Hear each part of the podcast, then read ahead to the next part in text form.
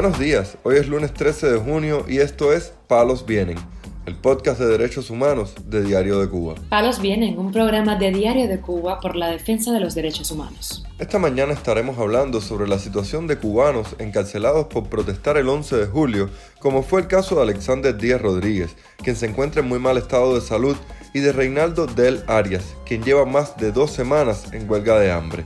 También estaremos comentando sobre una resolución aprobada por el Parlamento del País Vasco que denuncia la represión en Cuba y exige la libertad de los presos políticos y sobre la prohibición de entrada a la isla a un periodista del New York Times.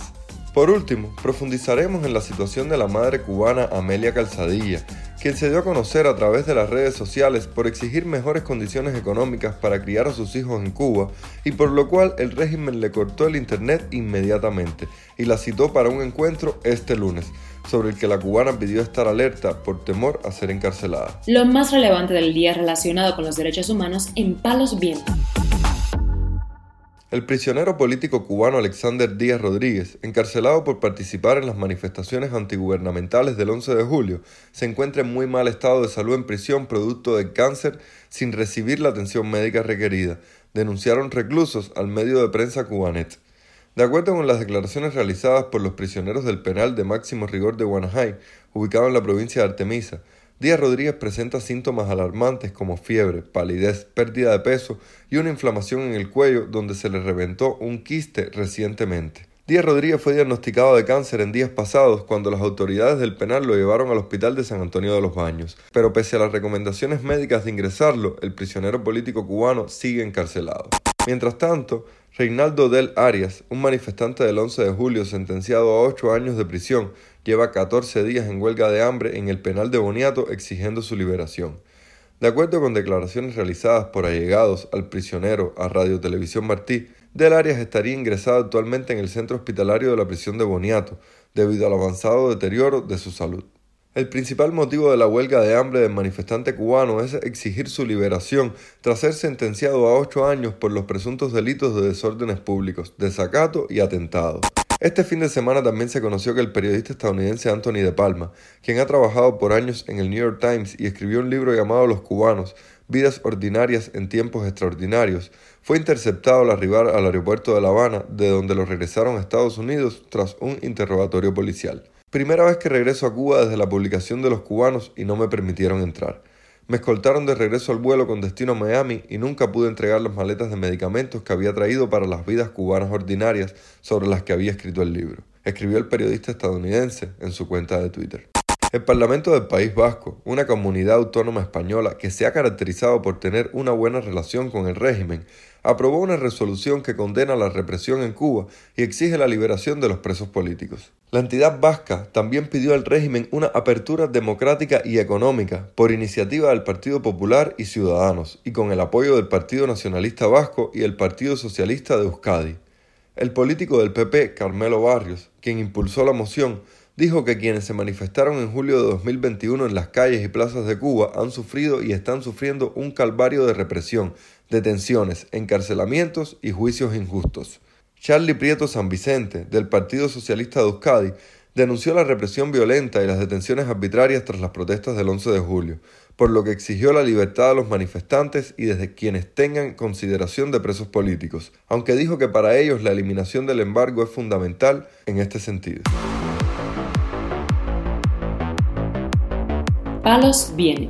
La madre cubana Amelia Calzadilla, quien sacudió las redes sociales el pasado viernes con la publicación de un video en el que narró las dificultades que viven los cubanos para suplir sus necesidades más básicas, fue citada este lunes para un presunto encuentro con funcionarios del gobierno del Cerro, municipio donde reside. Mi casa me quitan la luz todos los miércoles. Mis hijas, que están en edad escolar, dejan de ir a la escuela porque no tengo con qué cocinar.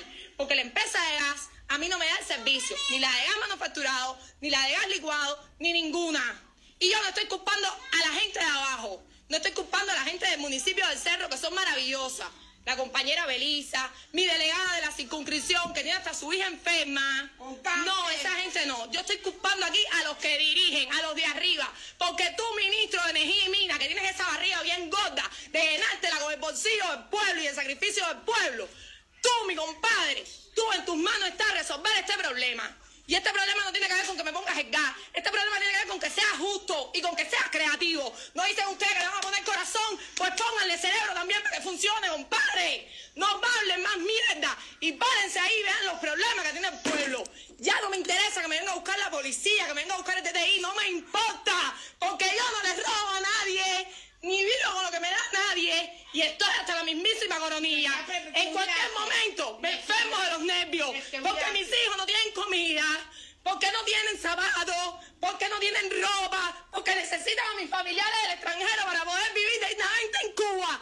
Coño, vengan el país, vénganlo, vénganlo por provincia, lo mejor es que nada le importa. Calzadilla, a quien le cortaron el servicio de Internet durante el fin de semana, tras recibir una visita de funcionarios del partido, pidió a los cubanos estar alerta por si algo le sucede. Mañana a mí el gobierno del Cerro me citó para las 11 de la mañana.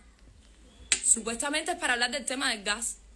Y yo digo supuestamente, porque después que los compañeros del partido estuvieron sentados en mi casa y que yo les abrí las puertas y que les di la bienvenida y que conversaron conmigo y que anotaron hasta las frases que decía mi marido.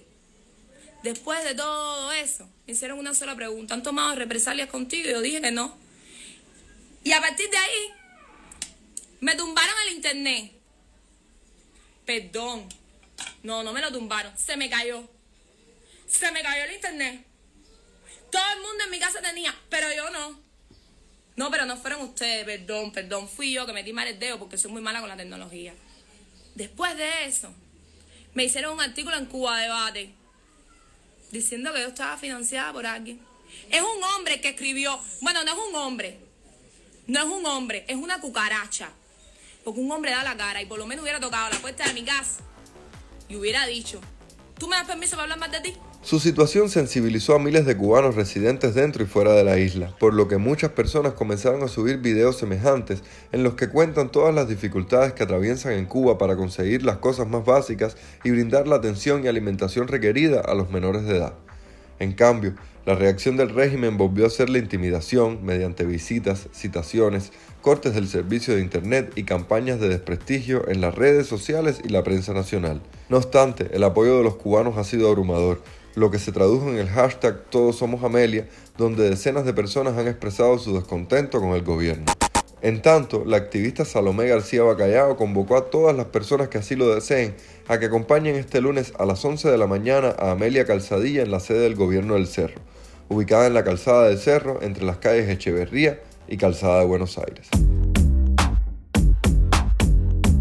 Palos Vienen, un podcast de derechos humanos de Diario de Cuba con la producción y conducción de Mario Luis Reyes. Muchas gracias por acompañarnos este lunes en Palos Vienen, el podcast de derechos humanos de Diario de Cuba.